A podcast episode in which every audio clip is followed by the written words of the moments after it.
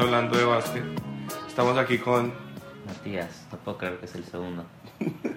El tiempo pasa muy rápido. Matías, Matías y Humberto. El tiempo pasa muy rápido. Ya llevamos dos, dos ediciones en un mes. Sí, lo estamos haciendo muy rápido. De las Pero cosas bueno, buenas, el último, el poco, último ¿no? estaba en las finales de la NBA. Ni siquiera habían empezado. No, estábamos viendo eh, el último juego de las finales del Este. Se esperaba que se acabara y se, eh, como pasó, se acabó en, en- en cinco juegos. Eh, Y así se terminaron las finales porque fue una barrida. 4 a 1. una, una barrida de caballeros, como le dicen por ahí. No, horrible esta temporada. la verdad. La Horrible temporada fin de temporada. que- la, la temporada regular tuvo esto de mm, Westbrook. Muchas historias. En la temporada regular Harden. hubieron muchas historias. No pasó mucho. Y, y eso es eso, es, pues, todo lo que pasó con Mucho Cousins y récord. Anthony Mucho Davis. récord, pero en los Eh, playoffs. sí. Todos esos rookies que de repente explotaron, como Devin Booker, eh, Carl Anthony Towns. Mu- much- muchas cosas buenas pasaron en la liga, pero el cierre de temporada dejó La mucho que primera ronda de playoffs estuvo buena. La primera ronda de Las playoffs primeras rondas tuvo estuvieron Harden buenas. contra Westbrook. Incluso el- el- las barridas de Cleveland y, y de Golden State. O con Boston 0-2 en la Eso primera estuvo ronda. bueno. Luego recuperándose. Eh, obviamente Toronto siempre cagándose al final. Sí, ah, Dejando- Giannis, Giannis haciendo sus cosas, pero después, nada, Giannis. desapareció. Ver a Giannis explotar esta temporada yo creo que es de lo más bonito que pasó, de lo de Sí, Va a ser rescatar. un MVP Giannis. Va a ser un MVP y, y puede que lo veamos siendo Finals MVP, creo que tiene todo para, para tener un, Sí, un bueno, no creo que Milwaukee salga nunca campeón en la historia, pero es que, que no tiene que ser con Milwaukee, lo veremos. ¿Qui- ¿Y quién quita, no? De pronto es... ese va a ser el momento en el que vayamos a odiar al, al, al griego, pero todavía lo queremos porque no se fue un equipo grande. Exacto. Cuando esté, igual le puede pasar como LeBron, que llegó a varias finales, luego se fue, queda campeón en otro sitio y vuelve a sacar a los Bucks campeones, ¿no? Campeones. Campeón. Quería, quería preguntar si es más mérito de Kerr o si es eh, el equipo simplemente es imparable.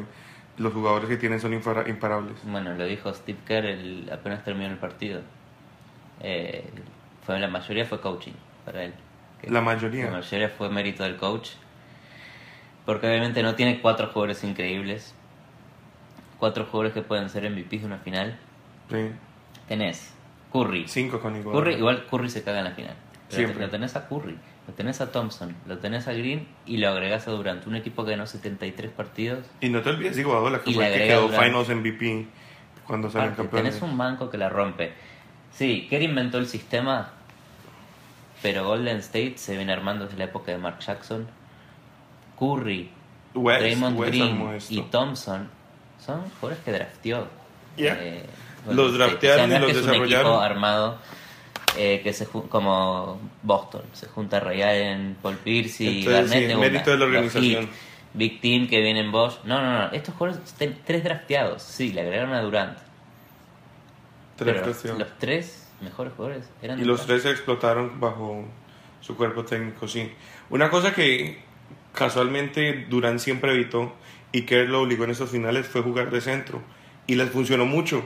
Porque no- en el otro lado no había nadie. Thompson por ahí me intentaba, pero no había nadie que lo frenara de centro. Y yo creo que eso, eso es mérito de Steve Kerr. Saber usar bien a superestrellas tiene ahí. Que tuvo que volver, porque acordate que eh, el primer partido de la final no era Steve Kerr. No era Steve Kerr. Estaba Mike Brown ahí malavariando, malavariando la cosa, pero mm, Que es lo, lo que me hacía pensar si era, si era entonces que era un equipo que no necesitaba ni entrenador porque van solos y que pongas el que pongas ahí puede hacerlo. O si de un verdad. solo partido en los playoffs perdieron. Sí. Pero hemos visto super equipos que no llegan a ningún lado porque no es fácil. No, y todo super Controlar- equipo sufre. Miami sufrió contra Chicago Claro. varias veces. Sí, es verdad. Sí, Miami nunca tuvo una, unos playoffs que uno dijera apabullantes, imparables, no.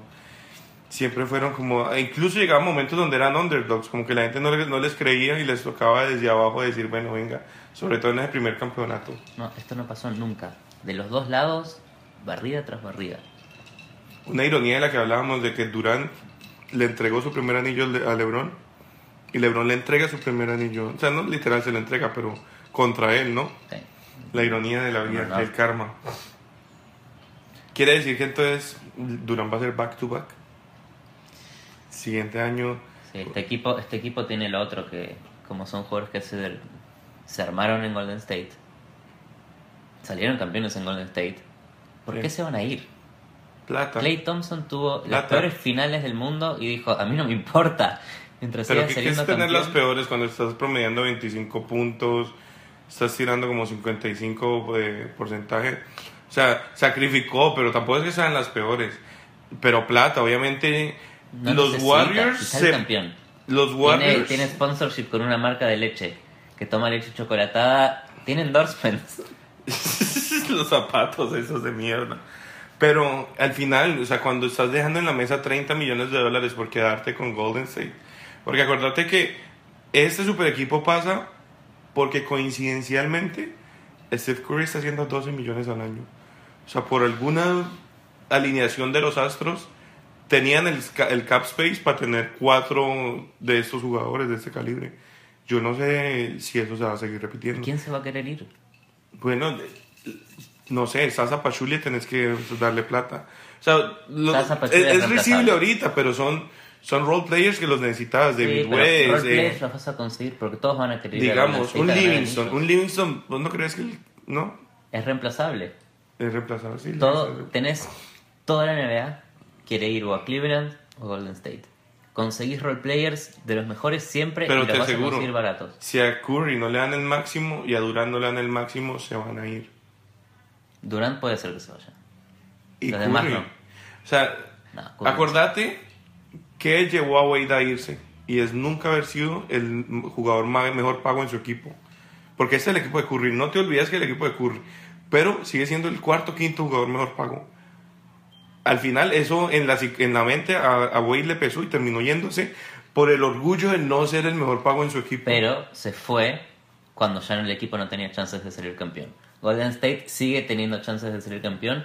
Mientras sigue teniendo chances de salir campeón, no sabe nadie. Quizás Durant. Pero digamos que no, que no lo querramos, pero vemos una lesión de Curry.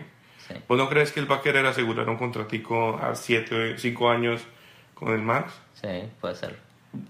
Entonces, tiene que pasar muchas cosas porque no sabemos si de pronto el próximo año los Timberwolves se vuelven un mega equipo. No Y... sé, ojalá hace tres años que siguen siendo el equipo que va. No, pero yo creo que ya se están acercando ahora sí con Wiggins jugando bien, con Kat jugando bien. Está más cerca. ¿Quién quita que lleven a los Warriors a 7 juegos? no. no, no, no. ¿No? No, ¿Filadelfia? no. Mira, el, el base rumoreado para los Timberwolves es Derrick Rose. ¿Vos ves a Derrick Rose llevando a siete partidos a Golden State? No, pero a Kat sí. A, a- Anthony Towns sí veo a, a este tipo castigando a Durán en los finales. Ojalá, porque Imagínate que a los Minnesota Timberwolves se fuera a The Greek Freak. Se van a siete juegos. ¿Cómo está? imagina, todos en su mejor momento, no sé, estaría bien. Thompson. Curry lesionado. Es, es un- Que- que pero eso no, ruedas. eso, eso no, eso no es lo que queremos ver. Yo quiero a Curry en la cancha fallando, tirando airballs porque está cagado del susto y perdiendo así. Yo no lo quiero ver perdiendo porque está lesionado. Pierde. Eso, eso no lo va a lograr eh, Karl Anthony Towns. ¿No? No, no, no. Porque esa es la vaina, Carl Anthony Towns, podríamos verlo, faltan No, 10 el- segundos, el Carl Anthony Towns en el perímetro defendiendo contra Curry y lo bloquea, ¡pam! Go home. Bueno. La película que inventaste. Si Chris Paul se va a San Antonio, Ufa. eso es un equipo que puede llegar a siete partidos a Golden State. Tenés a Kawhi haciendo en los dos lados de la cancha todo. Ofensiva, te la lleva solo. Te asiste, te mete puntos. En defensa, te bloquea el mejor jugador del otro equipo. tenés a Kyrie haciendo todo lo y le agregás tema- a Chris Paul que te organice la ofensiva. Tocas un tema muy importante porque yo no creo que necesitan a Chris Paul para llevarlos a 7. O sea, vimos que Kawhi se lesionó. Si llevan a Chris Paul no se van a 7, yo creo que se puede acabar antes. Yo creo, bueno, sin lesiones, ¿no? Y que, que es- esté entero. Si, si logran salirse de Marcus Aldrich y traer un power forward de verdad. O, o que la Marcus se acostumbre al sistema. ah, que no, no es un jugador joven, weón. Venir hasta a la edad que tiene Lamarcus intentar cambiarle su, su estructura de juego en la Y mente. jugó toda su vida pick and roll en Portland. Como hombre principal, sí, no, no, no creo es muy tarde para eso. Yo no sé qué le pasó a Popovich, qué vio. O se deslumbró porque era el, el mejor superestrella en el mercado en ese Se instante. deslumbró porque era la mejor superestrella del momento y porque, porque el tipo, el tipo era no había tipo- más free agent. Sí, pero era un tipo que tenía una personalidad muy tranquila. Muy poco. Era un jugadorazo en un equipazo. Aparte, cada cuantos ves que los Spurs se roben un free agent grande. Nada, no pasa. Eso no pasa. No, porque siempre tuvieron Fue un momento ¿no? rarísimo en, en, en la administración de los Spurs. Sí. ¿No? Como que de repente vamos a ir por un Big Well que nadie más quiere, sino, bueno, como sea. Y, Triste. y pero ¿por qué? Porque es la primera vez que consiguen un de free agent. Todos generaron un hype encima. Como que Entonces, quiere venir. Este ¿Qué tipo quiere venir, ¿cómo no lo vamos a traer? y terminan contratándolo. ¿Por, por qué ser un free agent te sube las expectativas? y definitivamente yo prefiero conseguir jugadores en el free agency que por trade. Entonces, capaz pensaron que, oh, si quiere venir, va a venir a darlo todo, va a ent- entrar en el sistema. En el pitch, capaz el tipo mostró que sí, yo puedo cambiar. Se vendió. ¿Qué le habrá mostrado Popovich en el pitch a Marcus Aldrich? Yo creo que fue Dungan el que le dijo, yo me voy a ir en dos añitos. Aquí están las Pero llaves. si no le mostró el montaje de San Antonio ganándole las finales a Miami Heat, jugando los pases, si no le mostró eso, Claro, la cagó. Eso es lo que vamos a jugar. Yo creo que lo que le dijeron 10 a años de él- tu vida, esto es lo que vas a hacer. Yo creo que lo que le dijeron a él es, vas a ser de main man. Duncan está... Claro, Duncan se va a ser de ir. main man. Duncan se va a ir. Pero tenés- Necesitamos un big man. You can be the big man. Pero te aparece Kawhi, que te sacó todo el protagonismo que le iba a llegar a la Marcus. Y Y la Marcus justamente, ti- o sea, es un tipo. y se hizo de abajo. Y la Marcus fuera de protagonismo no funciona. No. Solo funcionó cuando se lesiona a Kyrie el primer partido, estaba encendido. Porque lo necesitaron. Y si. ¿Y qué pasa si los Spurs se acomodan? Y empiezan, o sea, se acomodan a su estilo de juego y empiezan a, a darle más el balón al principio y que, y que Kawhi cierre. Sí, pero si le agregas a Chris Paul. Upa. No, sí, sí, porque sería como jugaba con Damian Lillard. De- eh, porque Damian Lillard no pide el balón como lo pide. Como lo pide este. O sea, es muy parecido a como juega Chris Paul. ¿No? Chris Ah, Paul, sí, Chris Paul está en un momento en donde está más grandote. No se puede mover tanto, tuvo miles de lesiones en las rodillas. Claro, él va a estar te, ti- te administrando hace balones. siempre la mejor jugada. Eh, y ya lo sé, cuando jugaba en los veterano. Hornets, en los Hornets era una cosa increíble. Cuando lo vi salir, el tipo se metía abajo del aro y hacía kicks para afuera todo el tiempo. Y él fue el que inventó a David West. David West era un jugador que promediaba desde el banco de suplentes 4 puntos por partido por temporada. Era un jugador de mitad de primera ronda que no prometía nada. Entra Chris Paul y le- lo inventa como jugador de pick and pop. La mejor combinación de ese año era Que a tirarle a Liups, que da miedo. lo tenías a Chris Paul haciéndole meter a David West casi 20 puntos por partido en su segundo año juntos. Lo inventó. Chris Paul es un tipo que te puede inventar jugadores. Si le, si, si le encontró Bueno, un, se inventó funcionamiento, se inventó a Blake Griffin. Si siempre le puede encontrar un funcionamiento a un Big Man, Chris Paul te va a activar a la Marcus Aldrich. Y tenés a Kawhi haciéndote todo lo demás de los dos lados de la cancha. Ese es un equipo que sí te llega Sí, a Golden State a siete partidos. Lo otro es que yo no creo que Chris Paul se quiere ir de Los Ángeles. Con o sin Bueno, está- estaban los rumores de los equipos con los que se juntó el otro día. Y tenías, se va a juntar con, bueno, con los Clippers, se va a juntar con San Antonio, pero después los otros dos equipos con los que se junta, uno es Houston. Imagínatelo en el sistema de Anthony. Y el otro, los Denver Nuggets. Ah, sí. no, no está mal. Los, los Nuggets no son un mal equipo. No ha tenido buena suerte. Pero tiene un sistema estable. Es una buena organización. ¿Quién quita si, que, que sea lo que necesitaban para, para el next step? No, no, no, no me, vivimos- no me disgusta. No, pero vivimos en la época de los super teams. Ella, bueno, sí, pero tiene un pa- par de novatos buenos, ¿no? Con los de Twin Towers, los... Sí, pero no va a lograr, no va a llegar a hacer nada. Hoy en la NBA Claro, tenés es- dos le va a super pasar teams, como están los Clippers. tenés que generar un tercero para hacer algo. Si no, muy difícil. ¿Sabes qué rumor me gusta? El de Blake Griffin a Portland. Sería muy interesante con, con Damian Lillard y CJ McCollum. Me gusta ese, ese trío. Un buen trío, sí. Interes- o sea, y que aparte un equipo que le mete mucho huevo, muy de la Pero personalidad le de... falta, le falta Blake Griffin. Sí, sí, obvio. No es, no es la superestrella que te lleva a las finales, no. No te gana el partido. No, no te gana una serie.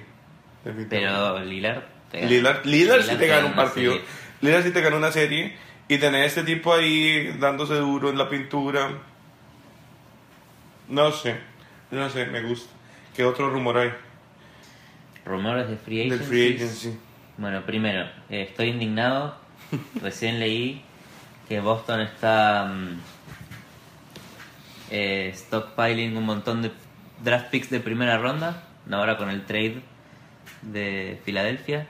Están acumulando picks de primera ronda. El rumor es que los quieren tradear todos por Anthony Davis.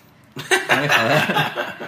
No, Cuando No. por fin los Pelicans tienen un aire de esperanza con Boogie. Hay que ver, hay que ver si funciona eso. Eh, trajeron al al asistente ofensivo de los Denver Nuggets a los Pelicans. No me acuerdo ni cómo se llama, pero es el tipo que inventó a Jokic. Ok. ¿Ok? Entonces, un tipo que sabe manejar una ofensiva de Big Man haciendo de todo. A ver qué hace con DeMarcus Cousins y Anthony Davis. Me gusta. Me gusta. Ese, ese es el equipo que puede devolverle la importancia a los big men que necesitamos, a los centros. Es Duros, un big man distinto, pero es un big man distinto. Porque Claro. los dos jugadores arman, la- arman las jugadas del principio. Los dos jugadores Pueden te subir el tiran triple. Los dos jugadores te penetran abajo del Pueden aro desde defender la el perímetro. Es otra época de big man. Es muy distinta. Y porque ahora todos pueden ser ágiles y tirar triples, porque ese es el juego de hoy. Guay. Si lo haces con Big Man, tenés una ventaja. Imagínate un equipo que tenga un Curry, un Thompson y uno que tenga un Anthony Davis y un Cousins al máximo. Eso me hace pensar que Los los, dos tiran triples. que los Minnesota Timberwolves van a draftear un centro. Estaría cool. Para terminar lo de Filadelfia, Stocking eh, picks, tienen 7 picks en 3 años de, de first round. Bueno, esa, esa es la genialidad de los Sixers que ahora tradearon Y los, por el primer pick. Van a draftear los Fulls. Seguro. El tipo ya eh, tenía una reunión en Boston y cambió su pasaje para Filadelfia y cuando se bajó del avión ya tenía puesto una gorra de los Sixers. Creo que es medio ilegal, pero lo hizo. Este tipo sabe, sabe ponerse en los medios y sabe hacer marketing. Sí, son- Sabe hacer su marca. ¿Qué tipo? O sea, no- antes de, de que empezara todo el, el cotorreo y, y la, y la bulla del, free- del draft, no, no, no, no hablaba, no sonaba, muy calladito. Ahorita que se acerca el draft, es más bocón que cualquiera, lo cual me gusta. Sí. Mucho trash talking viene para la NBA. Sí, ya va durísimo. Eh, hizo un post en Twitter que decía por el Día del Padre, papá, lo hice sin vos. Ush, demasiado de O sea, mal gusto. atacándolo de a muy mal Alonso. gusto. Por su papá. Eso Eh, no entiendo, o sea, Es mala estrategia porque ahora la gente... es el día del padre. No, pero más allá de eso, más allá de eso, eh, él sabe que todo el mundo lo odia a Alonso Ball. Sí. Juega con eso. Pero estás, estás jugando con el lado emocional de, no sé, me estás diciendo que tener un padre que está ahí para vos y que te apoya es malo. Ese es tu mensaje. Cuando estamos hablando de que es, o sea, no, bueno, no sé, hay tantos jugadores que no tienen la virtud de crecer con un papá Es que una los broma. Déjalo Es una broma, pero de Es muy una mal broma, gusto. Es un, es un meme. Quiere hacer un meme el hombre. Eh, no, quiere hacer, no, no quiere hacer un meme, quiere, quiere hablar mierda de un jugador. Quiere que- hablar mierda, déjalo ser feliz en, en Me redes gustó sociales. más cuando hizo el comentario de, hey, ¿qué vieron los Lakers en voz? Y que él dijo, no, que tengo buen shooting mechanics. Eso, that's good trash talking. Está muy bien, Ese estuvo buenísimo. está muy bien. Tiene, tiene la pinta de ser el, el Westbrook del futuro. Por juego también, porque Bien. si ves los highlights, Y jugando con Ben Simmons y con The Process, eso va a estar hermoso. sí. No sé si este Eh. año, no sé si en dos años. mundo lesión ahí en Filadelfia. eh, hay que Claro, The Process. Uy, man, sí. No, no, y todos los, todos los draft picks de Filadelfia se lesionan por la temporada. Pero la de Ben Simmons me pareció que fue más estratégica de no dejarlo jugar esta temporada. Ese es el proceso, ¿no? Ese es el proceso. Sigamos en, el, en la lotería. Ya tienen que, bueno, se locura. empiezan a volver viejos y les toca eh, eh, tradearlos, como les pasó con Noel.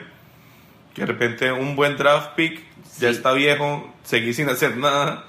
Pero si este Filadelfia con Fultz, con Embiid y con Simmons juegan dos años bien, empiezan a traer free agents. Veteranos y aparte de eso tienen 200.000 first round picks. un montón de assets, sí. Listo. Ese es, ese, es, ese es otro equipo que puede ser algo. Pero ¿cuántos equipos pueden ser algo desaparecieron ya? Predicción loca, en tres años Filadelfia gana un campeonato. No. Tres años. No, les falta mucho. Tienen que jugar un par de años bien, demostrar que pueden jugar bien, demostrar que pueden estar sanos. Ahí te empiezan a traer algún free agent. ¿Cuánto pasó entre Golden State drafteando a Curry y Golden State ganando un campeonato? Steve Kerr. No, en tiempo. Desde el 2008 que entró Curry. Sí, Nueve tuvo años. va- tu- tenía la camiseta. El rookie Sí, la de Curry era la camiseta azul oscura con Con el logo viejo. Ocho años. ¿Hace cuánto draftearon a Okafor? ¿Qué? ¿Dos años? Dos años. Entonces, por ahí en cinco años. No va a salir campeón. Sí, pero Okafor ya se lo están sacando encima. No, solo por el tiempo, porque Okafor fue como el que empezó esta tendencia de buenos picks. ¿No? Bueno, no sé. Yo no sé si, yo no sé si, si en tres años ganan la final. Pero pueden ser otro Minnesota, estos equipos que sí, sí, el año que viene. Ah, Minnesota. Pero es que Minnesota también tuvo el, el trade de Kevin Love, que los retrasó un poco. Sí. Entró Ahí le- Wiggins, Kevin Love inven- inventó, inventó este nuevo Minnesota. Sí. Con Rubio es el único que quedaba de antes, que parece que Wiggins a mí me parece demasiado buen jugador. es muy bueno. Es un jugador que yo puedo ver, aunque sea más pequeño, yo lo puedo ver defendiendo a, a Durant, Sí, sí. por ejemplo. Y que le puede dar guerra, porque le puede anotar encima. Yo lo veo haciéndole jump shots en el perímetro. Wiggins es un tipo que desde que entró a la NBA, cada temporada Mejora, está montón. creciendo. Anthony Towns va a mejorar. Va a ser el mejor centro de la NBA, seguro. Qué pena con, con Anthony Davis y Cousins. Pero este tipo es una bestia, Es está en otro bueno. nivel. Es muy bueno. Es, parece un, Es un point tanque guard de aparte. 7 metros, weón. Es un tanque. Es un tanque. Es un LeBron con, mezclado con Kyrie Irving. Es, horrible, es horrible ese tipo. Bueno, y el otro rumor de Free Agency, eh, Paul George, que ya casi que anunció que no se va a quedar en, en, en Indiana. No solamente eso, como anunció que no se va a quedar en Indiana, ya están hablando de dónde tradearlo. Eh, y puede ser un sign and trade eh, cuando quede libre, o pueden tradearlo ya directamente esta temporada. Que son los peores trades para mí. Un, un trade de un jugador que le queda un año en un contrato. Pero Es trade, es tiempo. trade estrella que le queda un año de contrato, lo puedes o alquilar o puedes esperar al año que viene para contratártelo vos. Entonces, Exacto. si lo querés alquilar, más vale que seas un equipo que eh, le puede dar un contrato y que le pueda armar un buen equipo. Entonces, ¿cuáles son los equipos a los que se rumorea George? Uno es Cleveland. Que eso, Es absurdo. eso, Pero todos los free agents de esta temporada se han rumoreado acá en la Cleveland. pero es la historia del super team. Sí, obvio. Todos Hoy para para allá. competir tenés que ser un super team. Este año o van para los para Cleveland o van para los Lakers o van para el Heat. Que a todos también los han vinculado con el Heat. Hayward va para el Heat. Rudy Gay va para el Heat. Ninguno va a ir al Heat porque Pat Riley está obsesionado con coger jugadores del D-League y desarrollarlos y volverlos algo. Eso es lo que va a pasar. Está muy bien.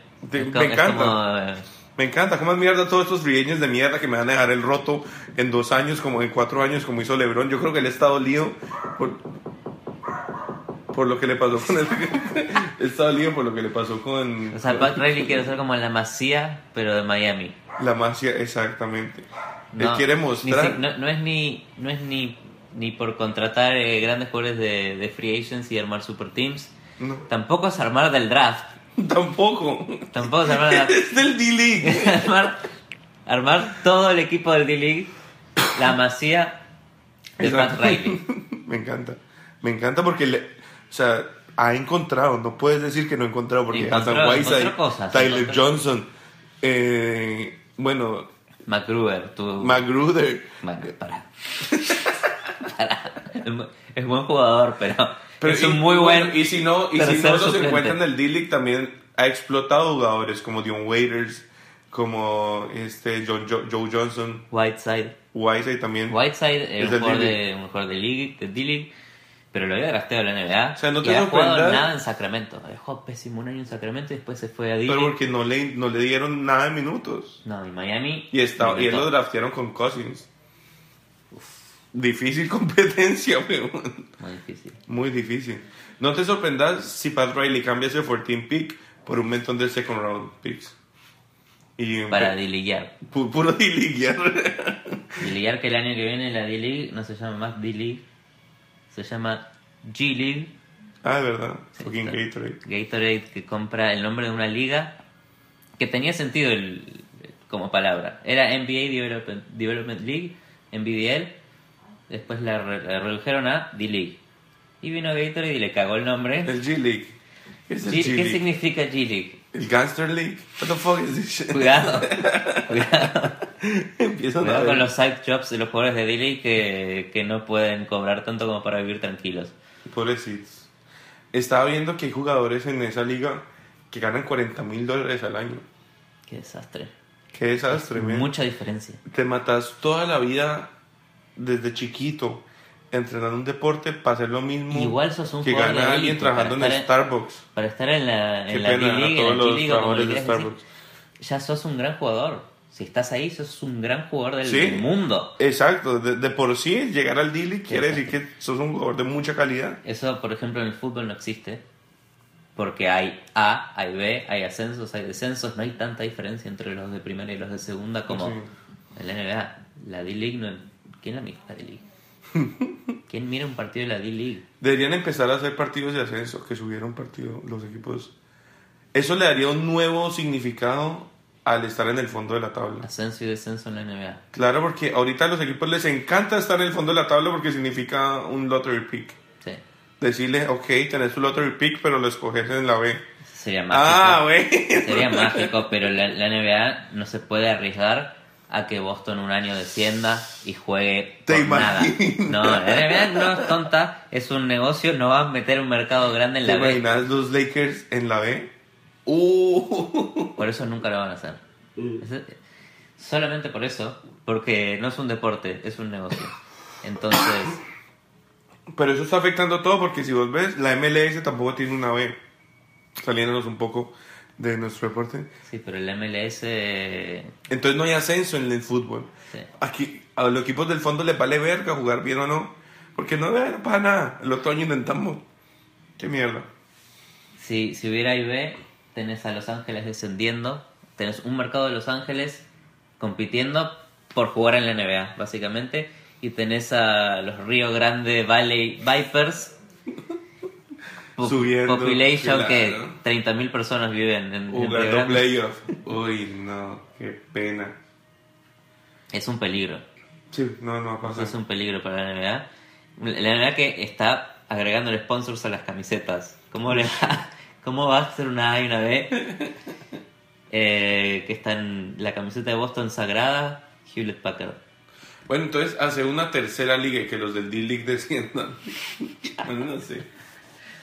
Bueno, ya. eh, cambio de reglas. Posibles Sí. cambios de reglas. Yo sería feliz si pusieran lo de el shot clock, que cambiaran las, las reglas con el shot clock. ¿Cómo? Eh, digamos, cómo, eh, cómo juegan en, en el internacional. Que el rebote ofensivo Ajá, no te... no, no vuelve a 24, queda en Ajá. 14. Eso me parecería perfecto. Eso, eso es así porque eh, se supone que uno tarda más o menos 10 segundos en pasar la pelota del inbound a, a mitad de la cancha. Entonces, si es un rebote ofensivo, no hay necesidad de pasar la pelota. Ya estás ahí. Por eso te lo dejan en 14 segundos. Si uno, si tira con 20 segundos y agarra el rebote ofensivo, el reloj queda en 20 y sigue bajando. No se resetea a 24. Entonces, vuelve a 14 segundos. Eso hace que haya muchas más posesiones cada vez que haya rebotes ofensivos. Obligado. Esa regla número uno estaría muy bien. La que la NBA tiene que agregar sí o sí es cómo se agarra el rebote en FIBA versus NBA. ¿Por qué? En FIBA apenas toca la pelota del aro, uno puede agarrar el rebote. En la NBA hay que esperar que la pelota Salga del... salga del aro. Salga del, del aro y su espacio aéreo para poder agarrar la pelota. Entonces tenés tiros que empiezan a picar dos o tres veces y todos, todos miran la pelota. Se la quedan mirando. FIBA apenas toca el aro, hay uno que le hace un tapón a la pelota y la, la tira para La cualquier saca. lado. Eso es muy necesario. Es muy necesario. Eso puede cambiar el curso de los últimos dos minutos de un partido totalmente. Con Totalmente. tanto layup, sobre todo, que empieza uno a ver en las finales. Pero la- las reglas que de verdad importan acá son las reglas que pueden solucionar. eh, no solamente estamos en, en- en la era de los super teams, o no, porque siempre existieron, Sí. pero estamos en la época en donde eh, básicamente la NBA se convirtió en un juego de triples. Entonces, es una consecuencia de que a medida que pasan los años, los jugadores se hacen mejores, tienen más tiempo para mejor. Y en la era de la efectividad, Es inteligente tomar más tiros de tres. ¿Qué vamos a hacer? todos tiran triples. ¿Y qué pasó con el juego, el juego interior? ¿Qué pasó con, con Duncan? ¿Qué pasó con Olajuwon? ¿Qué pasó con Shaq?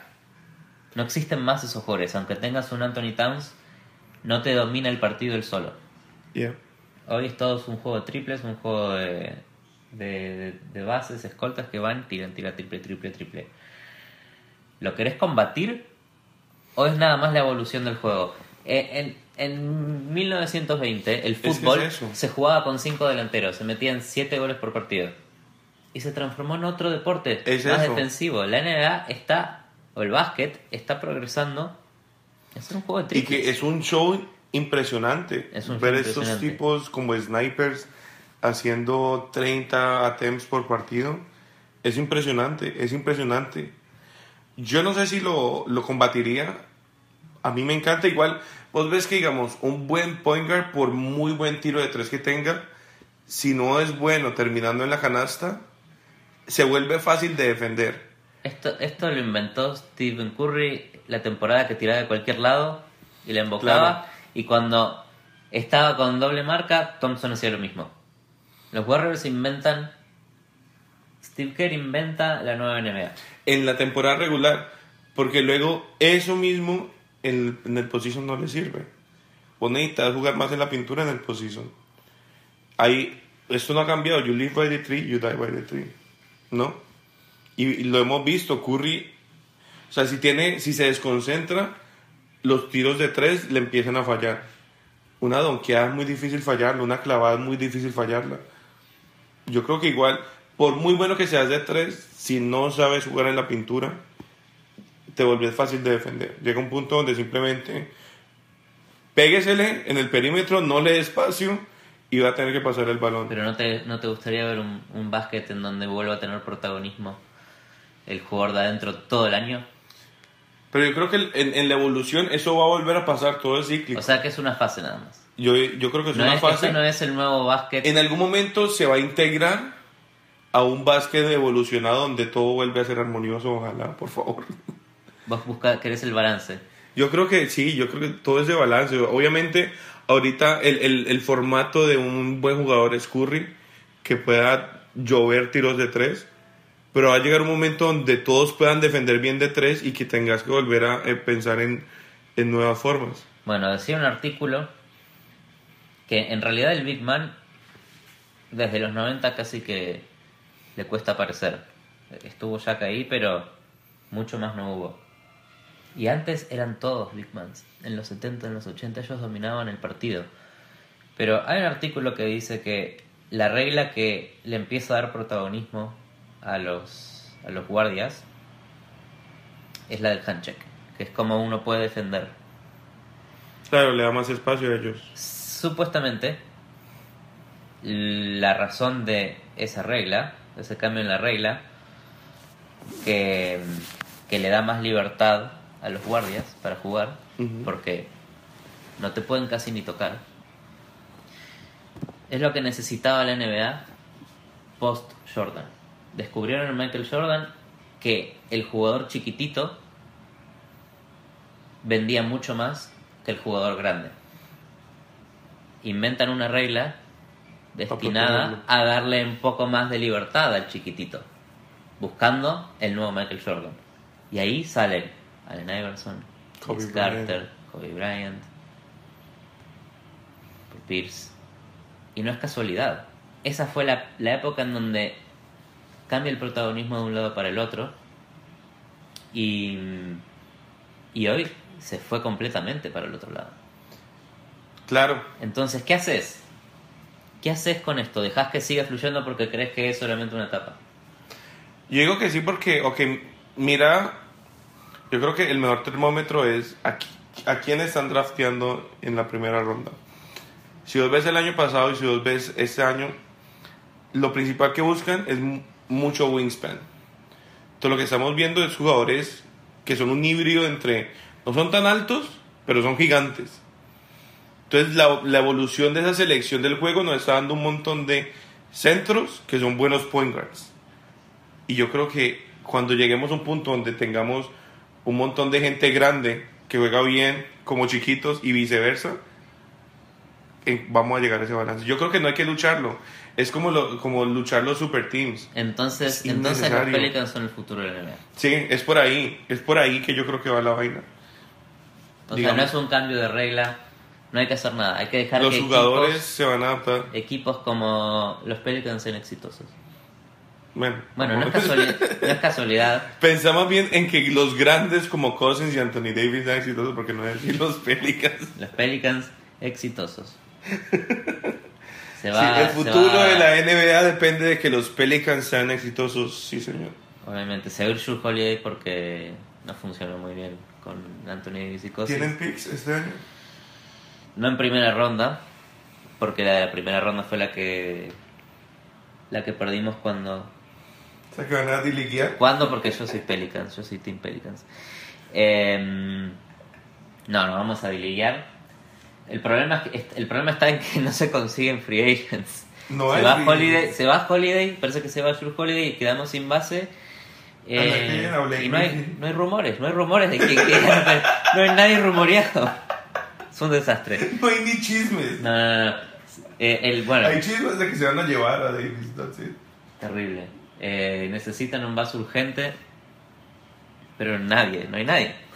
Y lo cagada es que este es el, el draft con más bases.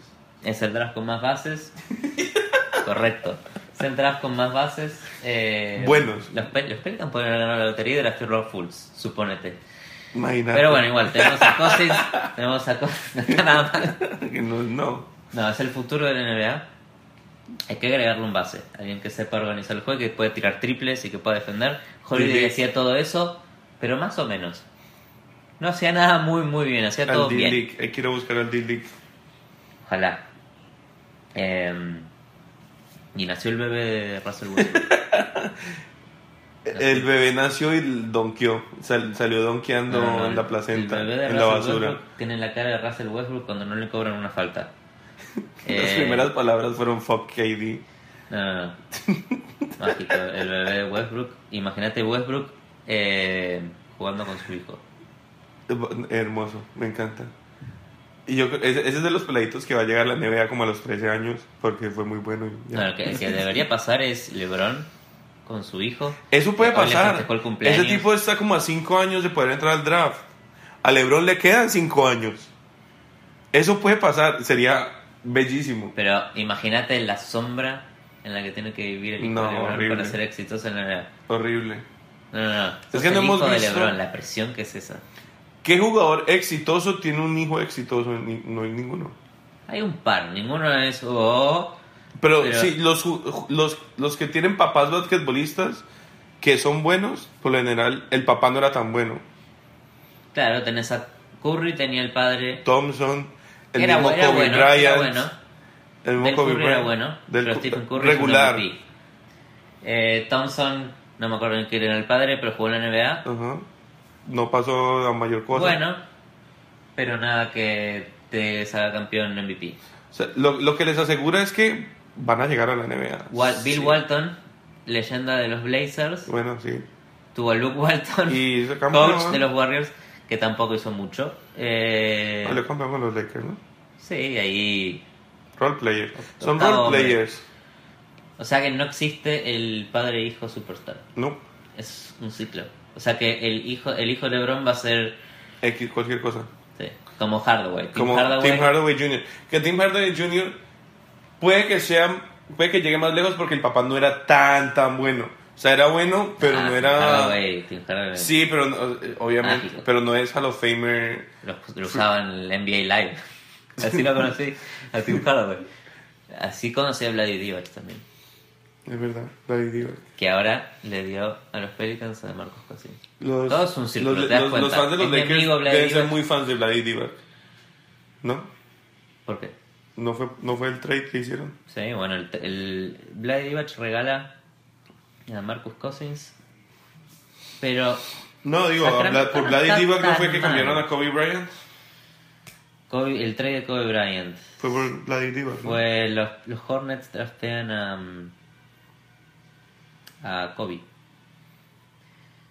Y lo Y cambian lo por Vladi tradean por Divac. Por eso, los Lakers van a ser muy fans de Vladi Divac.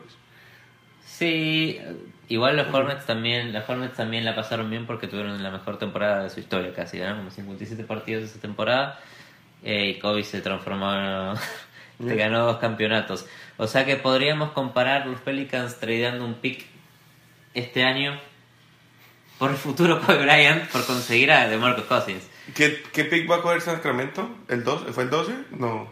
Sacramento, a O sea, ver, ¿cuál es el que le pertenecía a los Pelicans? Es que Ellos depende, el está- 5 y el 9, creo, algo así. Estaba protegida, pero los Pelicans, los el, de los, el de los Pelicans, ah, pero tienen dos. Sí, tienen el 5 y el 9, creo. Mira, El 5. quinto es de Sacramento.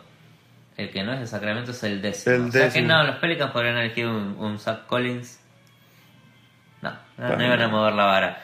Pero quién sabe, Kobe también fue. No fue top 5. Kobe, sí. No, Kobe, Kobe sale. Kobe no fue tercero. No. Kobe era una de- uno de los jugadores de la Está época. 13. 13. Dude, es el Kobe mismo pick. era uno de los jugadores que salía de high school, no se sabía. Había tenido un pasado en Es el Italia. mismo pick de Devin Booker. Devin Booker acaba de tener un partido de 70 puntos. Devin Booker es el nuevo Kobe Bryant. Lo escucharon primero, dos latinos hablando de básquet. ¿Cuántos campeonatos va a ganar Devin Booker? Cinco, por lo menos. Cinco en seis finales. No, no, ninguno todavía. Hablando de eso, yo quisiera, ahorita con tanta mierda que le han dado a LeBron por tener un récord de 3-5, ¿es mejor tener 3-5 o tener 3-0? 3-5 o 3-0. O sea, ¿Llegar a tres- 8 finales y ganar 3 o llegar solo a 3 finales y ganarte las 3? Una buena pregunta. Yo creo que si LeBron hubiera llegado a tres finales y las hubiera ganado, con la cantidad de años que tiene LeBron en la NBA siendo el mejor jugador, si solamente hubiera llegado a tres finales, le estaríamos diciendo dónde están los demás anillos. ¿Dónde es exacto? No hiciste mucho. Igual lo estaríamos criticando. Hoy no se le dice dónde están los demás anillos, se le dice, este tipo llega a las finales cada año. Cada ¿Hace cuántos años que llega a las finales? 7 años. Hace 7 años no hay unas finales donde no esté LeBron James o James Jones. Bueno. ¿Cuál será el responsable? ¿Quién está llevando las finales a quién? Yo me ¿Cuál será el pregunto. responsable? Tristeza. Imagina- le le- se lo sacas a LeBron y se deprime. Sí. No, se siente, no se siente en su Donde equipo. se vaya los Lakers y no lo lleve, es como que, upa, uy, LeBron, ey, ¿qué pasó? No, no, no, le, le empieza a dar los pasos a los rivales. sí. Uy, eh, qué pena, LeBron, ah, Dios mío, LeBron no está. qué mal. Pero, y con esto final, ¿dónde queda LeBron en la conversación con Jordan? ¿Cementó No, su cada, puesto cada de uno segundo? su propio jugador, sí, se cementó como el segundo, puede ser. Lo que pasa es que el mejor jugador depende de la época en la que naciste. Entonces, quién que sabe, sí. quién sabe quién será el próximo. LeBron tuvo ¿Qué la desgracia de que su generación estuvo muy cercana a la de Jordan. Si hubiera sido, digamos, la, la diferencia de tiempo que tuvo Bill Russell y Jordan, que fueron como 30 años, O sea, si LeBron apareciera dentro de 5 años. un poquito más en 10 años, y la gente tuviera la memoria menos fresca con Jordan, tendrían más mérito, le, hubieran, le estarían dando más mérito a LeBron. Creo, pero como todavía nos acordamos mucho, todavía vemos repeticiones de, las, de los partidos con Charles Barkley, entonces es muy fácil todavía pensar y poner a, a Jordan por encima. Está muy fresco en la memoria todo lo mucho que hizo el hijo de madre. Sí, sí, y está tan fresco que cuando alguien lo compara LeBron con Jordan es... ¡Ah! Herejía. ¿Cómo lo vas a comparar? Es como que, bueno, es un jugador. Pero poco a poco vos escuchás, ah, LeBron James es the GOAT, y poco a poco hay menos pelea contra eso. Se vuelve más parte de la... Y igual, uno como jugador, que simplemente que te pongan en la conversación con Jordan, que la gente debata si sos mejor o no que Jordan. Y, pero también lo hicieron con Kobe, no te olvides. Y están los tres, y ese es el, el para mí ese es el panteón, esos tres monstruos. Y que llegar ahí, que te pongan en la conversación con los tres, yo creo que ya es suficiente. Si en algún día, o supongo que en 20 años, cuando todo el mundo empieza a olvidar un poquito las cosas, diremos, uh, LeBron es el mejor de todos los tiempos. Igual, que hoy en día, cuando esté jugando, lo compare y que esté ahí por lo menos, de que haya gente que, diga, que se haga la pregunta, ya yo creo que es leyenda, legendario. No, el, el- el- que te estás olvidando en estos... Haces, haces tu top 3 acá, que pones a Kobe, a Duncan. LeBron, a Jordan. Te estás olvidando de Steve Nash. No, Steve Nash que finalmente obtuvo su primer anillo pensé que me iba a decir de la NBA. Timmy Duncan. Doble, doble MVP Steve Nash, ¿eh? De lo mejor que vi en mi vida, acaba de ganar su primer anillo de la NBA por ser parte del coaching staff de Golden State. Yo creo que fue la única razón por la que Golden State me- Claro. me, sacó una sonrisa por haber salido campeón. Dos. Porque, bueno, Nash ganó su... su Buen asesor. patrocinador. Podemos pen- quiero pensar entonces que salieron campeones por el asesoramiento de Nash. Nash, quién sabe qué hace adentro. ¿Qué hace? Asesora, ¿no? A los tiradores. Entrenamiento, les dice Es dar shooting, pases. shooting. Bueno, Golden State igual es un equipo que sufro cuando lo miro, pero cuando lo veo jugar es fabuloso. A El mí lo que me pasa es que State, tengo que olvidarme de que es fabuloso. Golden State, tengo que olvidarme de que es Durant y Curry y tratar de simplemente apreciar el buen básquet. muy que difícil. Es Es muy difícil, muy pero difícil. yo tengo la suerte de que Manu está en San Antonio y puedo apreciar a San Antonio porque todo el mundo lo odia a San Antonio. Pero cuando lo ves jugar y lo ves jugar bien, sistema Popovich es mágico. Sí. Es mágico. Pero es muy, difícil, es muy difícil apreciar a los buenos equipos. Uno siempre le tiene bronca al mejor equipo. Es muy difícil. Quisiera haber llegado a ese país y no haberme hecho hincha del Heat, sino hincha de la NBA para apreciarlos a todos, porque ahorita los odio cuando gana alguien que no es el Heat. Sí, bueno, lo que pasa es que. No, pero Golden State, vos ves la ofensiva. otro nivel, y- hijos de puta. Es imparable. Y hay que admitirlo, estamos viendo el mejor básquetbol de los últimos 20 años por lo menos. sí. Y está bien, hay que apreciarlo, pero es muy difícil. Cuando está Draymond Green hablando mierda y, y tirando patadas, lo hace, lo hace inapreciable. Y los shows de Steph Curry, todas esas pendejadas, como que yo quiero, yo quiero valorar tu tiro de tres puntos, pero luego el movimiento de hombros me acuerda con un imbécil y ya no puedo. No sé, me pasa. Es que. Curry tiene esto de ser humble brag. Él lo odio. ¿no? Que Amo cómo juega, odio su se personalidad. hace el humilde, se hace el humilde. Ajá. Y luego empieza a masticar con el protector de diente y como que, ah, cállate. Huevón. Estamos viendo también el principio, qué pena, el desahogo. Dentro, dentro de unos años va, va a estar Curry en este. este podcast. Este podcast. Me voy a pedirle disculpas en mis principios. O decirle, ve, ¿no? Antes me caías mal, huevón. También, 2000, temporada 2018-2019, no, 2017-2018, va a ser el principio de la era de Lebron Calvo. Yo leí que es como que Carmeleon evoluciona a Charizard. Literal, porque primero fue LeBron con el, head- el headband. Vimos caer el headband y se transformó. Ahora se le termina de caer el pelo. Ahora es Charizard. Ahora es Charizard. Vamos a ver LeBron ganar cinco campeonatos de seguido. Calvo. Qué loco Le- Lebron pelado, ¿eh? Es muy feo. No debía haber hecho eso. No, pero estaba luchando, estaba luchando con el hairline. Me acuerda mucho eh, la crisis de Britney Spears. Como que, que- me imagino a LeBron loco en su casa, desesperado, sin saber qué hacer. Y you know what? I'm gonna shave this shit. Cogió una afeitadora, se peló el pelo y luego, ¿saben qué? Vas a un video bailando el gimnasio. Eso, O sea, que lo hizo en un momento de crisis, entonces Sí. se afeitó. No es, que, no es que con toda la calma. No, el tipo perdió una final. ¿Sabes qué estaba pasando ese día? Era el parade de los Uy, Golden uy, State. uy. Perdió una final, se vio en el espejo, dijo, tengo solamente tres anillos. Y no tengo pelo. ¿Saben qué? No necesito pelo. Pero ese es el inicio del- de la película. Del, super- del superhéroe. Sí. Y ahora, ahora te ganan cuatro anillos seguidos. Sí. Estaría loco.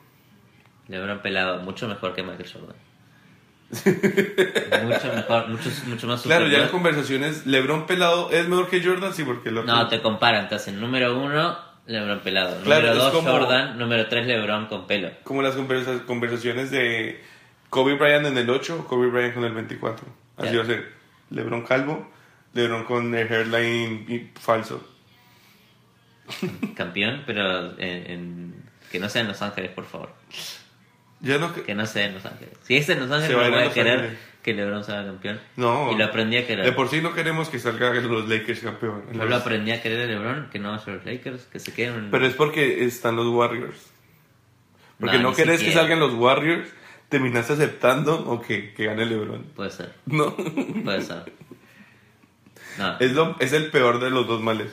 no, eso sería terrible.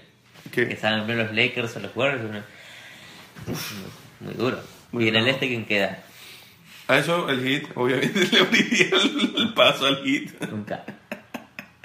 Nunca. Que sería una final bonita, los Lakers de LeBron contra el hit. Y le haría fuerza al hit, me imagino.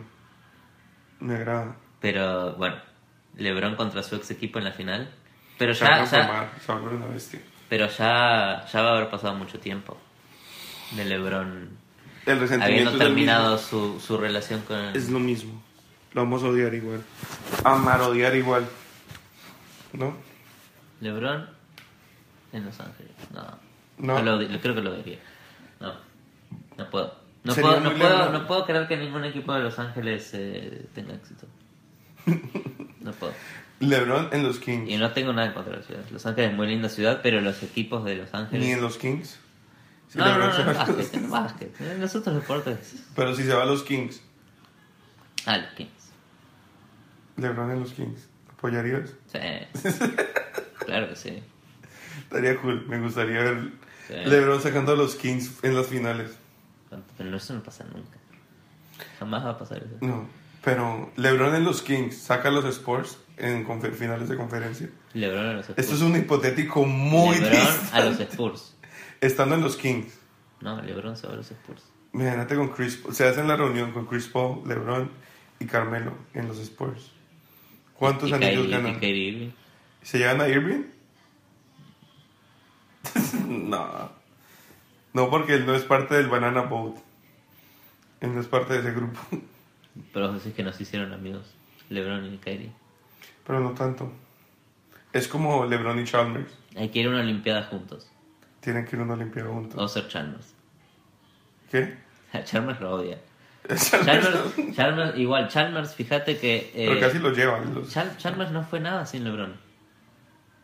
Bueno, Le- igual. LeBron con esos gritos lo ayudaba a Chalmers. Hoy Chalmers no hace nada. ¿Dónde está? Está lesionado. ¿Dónde está? Estaba en los Kings, pero se lesionó y perdió. Perdón, en los Kings, no, en los Grizzlies, Memphis. creo. Memphis. Estaba Memphis, Memphis, ahí luchando, sin LeBron. No le iba terrible. O sea que LeBron te inventa jugadores también. No, eso seguro. LeBron vuelve los jugadores mil veces mejores. Es que no tenés sino que esperar y de repente hacer un drive a la canasta y meterlo. De vez en cuando, de vez en cuando, cuando te toque, mete el balón. Es lo único que tenés que hacer cuando LeBron está en tu equipo. J.R. Smith era un gran jugador, pero con LeBron, Ey, ese juego 5 de J.R. Smith para mí es de los mejores juegos que ha tenido. sí, Le entraba no todo. la tiró afuera. O sea, si, si hay alguien a quien no podemos culpar de la pérdida de estas finales, es a LeBron James y a J.R. Smith. Aquí en el Kevin Love. Kevin Love, vamos. ¿Sabes qué? Eh, a Colbert. Yo esperaba mucho más de Cal Colbert. Y de. ¿Cómo se llama? Este que llevaron de Dallas. El point guard viejo. Deron Williams. No sé si te acordás en la temporada pasada el casi reality show de LeBron buscando un playmaker. Deron Sí. Williams es el ganador de ese reality show. Exacto. No hizo nada. No hizo ni No hizo mierda. nada. Vino a hacer una cesta en el juego 4. Qué desastre.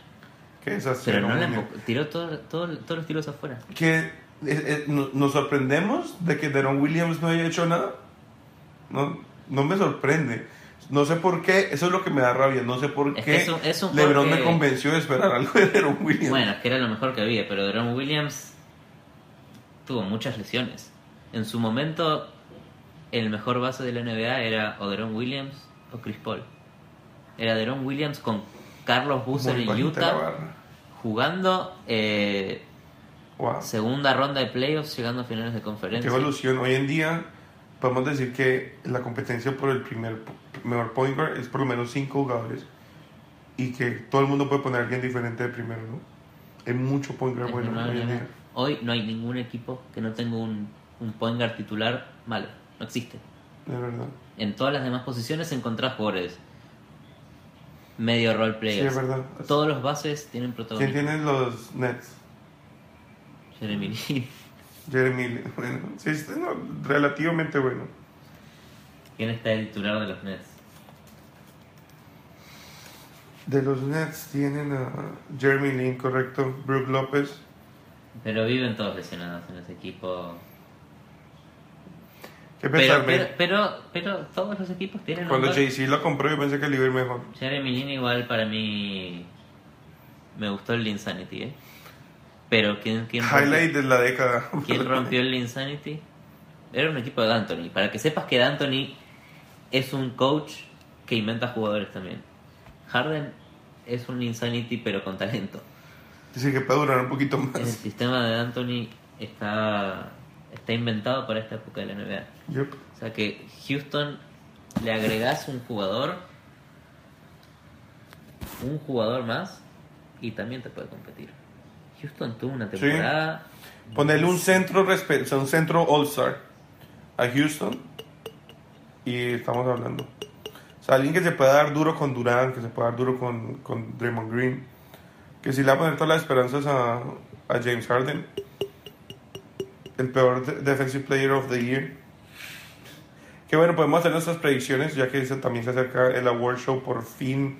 Sí, Después de este- esperar esta a- nueva metodología de Adam Silver es eh, no dar el premio al MVP apenas termine la temporada y Que que, o- o- o- y, y que el jugador tenga un partido de local en donde levanta el MVP, Claro. la, la hinchada lo aplaude. No, ahora es después del draft, en donde no solamente presentan el MVP, es tipo un show de los Oscars, Que lo va a presentar Drake. es un show, es O como el- los, los Oscars de la NBA van a presentar todos los premios, pero no solamente el MVP, el Defensive Player of the Year, van a dar el premio al mejor pase, el premio eh, Wow. a la mejor volcada. O sea, son los Oscars. Son los Oscars de la NBA, eh, pero ¿qué genera esto? Que todavía no sabemos quién salió MVP de la temporada. Russell Westbrook contra, contra James Harden parece una historia de hace un año y medio después de haber visto las finales. Eh, creo que casi todos sabemos que es Westbrook el, el MVP porque lo dijeron eh, personas de los medios. Yep. Yo voté a Westbrook, yo voté a Westbrook, yo voté a Westbrook. Y cuando haces la cuenta, Westbrook ganó el MVP. Pero esto es como los leaks de Apple. ¿no? Todos sabemos lo que van a anunciar, pero igual lo miramos. Sí. Entonces, No, y hay otros premios. O sea, creo que igual. Y quiero ver el discurso de, de, de Westbrook. Espero el comentario más peri del mundo acerca de las no lo veo, no lo veo buscar, está en otra Westbrook. Sí, no sí, sí, no fue, exacto. No le importa. Exacto. Estaba por ahí jugando ajedrez o ping-pong. ¿Qué? ¿Qué premio de qué? Sí, exacto. What? No, no sabía. Eh, Defensive Player of the Year. Kawhi Leonard, sin pensarlo. 100%. Ese tipo, ese tipo te genera una cantidad de puntos en defensa. Sí. Es una locura. Es, ese tipo mis respetos también a Draymond Green, pero. es una máquina de hacer robos y de meterte en el fast break. Es un tipo que solo te mete un punto. Si te da un rebote ofensivo, un rebote defensivo. Eh, Bellísimo. Leonard indiscutido.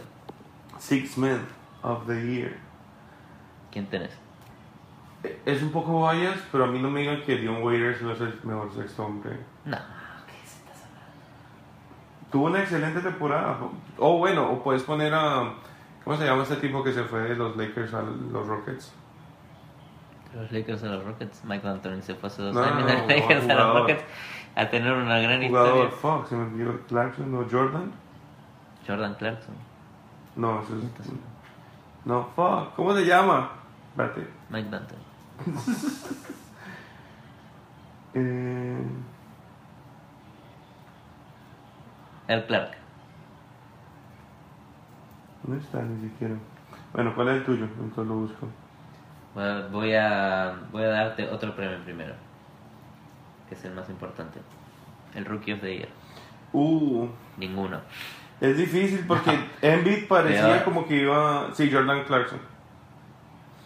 Todo parecía que eh, Embiid iba a robarse el premio, aunque raramente no es un rookie porque fue drafteado el año pasado. Sí, pero lesiones. No llegó.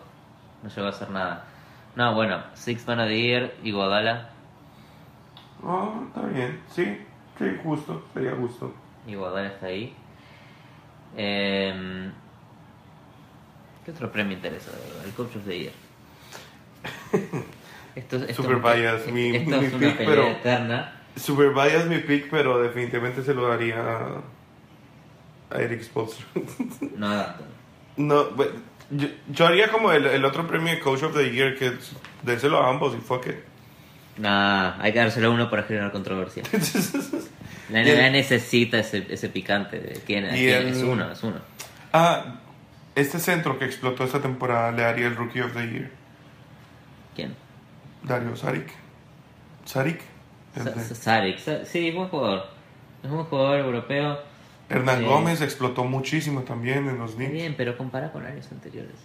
Qué Sí, bajo no. el nivel del Rookie of the Year. Sí, sí, sí, totalmente. Dejemos Ah, ese puestico vacío. El Most Improved Player of the Year, Brooks, ya sabemos. Devin Booker, bro. ¿Cómo así? Ah, el Most Improved Player. Devin Booker, sí, sí. Estoy de acuerdo. Que es el Impresionante. futuro Kobe Bryant. Impresionante. Que lo escucharon primero en los latinos que hablan de básquet. Devin Booker es el nuevo Kobe Bryant. No Kobe Bryant va a ganar 5 anillos, En seis intentos. muy probablemente. Loco. Eh, y para cerrar, para cerrar todo, todo este se- segundo cuarto, el futuro de las Olimpiadas del básquet Uh, qué gran tema. no solamente va a tener el típico básquet como lo conocemos hoy, Ujú. sino que las Olimpiadas tienen por costumbre eh, ignorar deportes que existen hace miles de años y añadir deportes que de dónde sacan. que a Entonces, nadie le importa, pero que a nosotros nos encanta que estén incluidos. Eh, bueno, a partir de ahora las Olimpiadas va a tener 3 contra 3. Media ¿Está cancha. confirmado o no está confirmado? No sé. Pero Es confirmado, es Creo que confirmado. es confirmado. 3 contra 3, aparte del Sí, sí. 5 contra 5. Otro tipo, otro tipo de básquet jugar a media cancha. competitivo. Van a jugar a media cancha jugando con es a uno y media dos cancha. puntos. O sea, no van a tener tres. Uy, uy. Eso, es O sea, cosa. todas las reglas de calle, lo cual me parece, no todas, porque obviamente es ilegal todavía darle codazos a la Puedes gente. empujar, puedes empujar por lo menos. Pero ver cómo van a tener más protagonismo los pivots me que en la NBA. encantaría que en esto, como decía Draymond Green, no fueran eh, jugadores de college ni jugadores olímpicos, sino gente de la calle. Gente de la calle. Porque hay muy, muy buenos jugadores en las calles. O hay sea, muy buen vos, no querés talento. tener, vos no querés tener a Draymond Green y a Curry jugando al 3 contra 3, querés, tenés, ten- querés tener a los de And One, Es que esos jugadores están muy acostumbrados al sistema A de hot 5, sauce. al de Professor, Yo quiero. Escalade, que era este tipo que empezaba... Hay que irse a Brooklyn, a las calles, en las canchas y ver quién. No sé. Digamos, ahorita que están ¿Quién haciendo esto del Big? Three, eh, que, que por cierto, están haciendo el Big Three este de Ice Cube, ¿no? ¿Qué tal si el campeón de ese se va a, la, a los Olímpicos? Pues Y son unos cuchos que en realidad saben jugar a eso. Pero, que, pero entonces... Además, ¿quién más en el mundo va a hacer potencia en 3 on 3? sí. No, no, No, Rusia, Rusia tiene, tiene la movida del street. Bueno, Los sí, rusos. Puro. Los rusos... No, nadie más. No, no, no sé si en Sí. Brasil sean obsesivos jugando en las calles. No, pero no, no, no llega, no, no es Estados Unidos. Estados Unidos eh, O sea, eso es para que se diviertan. Yo pondría. pero sé, lo haces, no lo haces dentro de un salón, lo haces con, En las calles. con cancha de cemento. Claro. Que si se caigan, se raspen toda la, toda La la red de, la red de, De de, mallas, caden- de de cadena. O sin red. Y ya, ahí solo el aro. Sí, duro, duro. Pasa una policía por atrás. La, el balón todo pelado. Alguien fumando pasto ahí en la. El, con- el- el verdadero 3 contra 3 ya de las Olimpiadas. Sí. No estaría mal. Es más, quisiera ver que, digamos, cuando que haya un peladito haciendo shoots en el otro arco, así, to- o sea, toda la experiencia, ¿no? El otro equipo esperando y calentando en el otro arco. Alguna cuchillada. Claro, tiene que pasar. Se permite. Eh, Tenés dos permitidas por partido. Las tenés que elegir bien. Una por torneo, ¿no? Tenés una por torneo. Una por torneo. Date dos puñaladas por partido. No, están, están, están los japoneses que lo usan el primer partido. Sí, de kamikaze. a alguien y ya. Duros, ¿no? Saben que no van a llegar a la final, Vamos a sacar pero eso. lo máximo que podemos llegar lo vamos a hacer. Todo lo que sea posible. Ok, y antes de irnos, última pregunta. ¿Allen Iverson o Kyrie Irving? Es una pregunta muy difícil. Allen Iverson, eh, cuando lo miraba jugar, hacía todo bien. Hacía todo bien. Era el único jugador de, de Filadelfia que hacía algo por el equipo. Él llevaba el equipo entero. Kyrie Irving no hace eso. Tiene a LeBron al lado. Porque no le toca. No le toca. Pero el punto es que Allen Iverson es de la época en donde no se miraban stats avanzados. Cuando hoy ves los stats avanzados de Allen Iverson, te das cuenta que el tipo era muy poco efectivo tirando.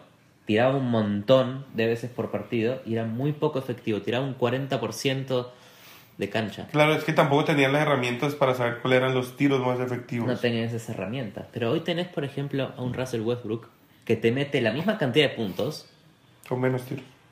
es mucho más efectivo en los tiros que elige.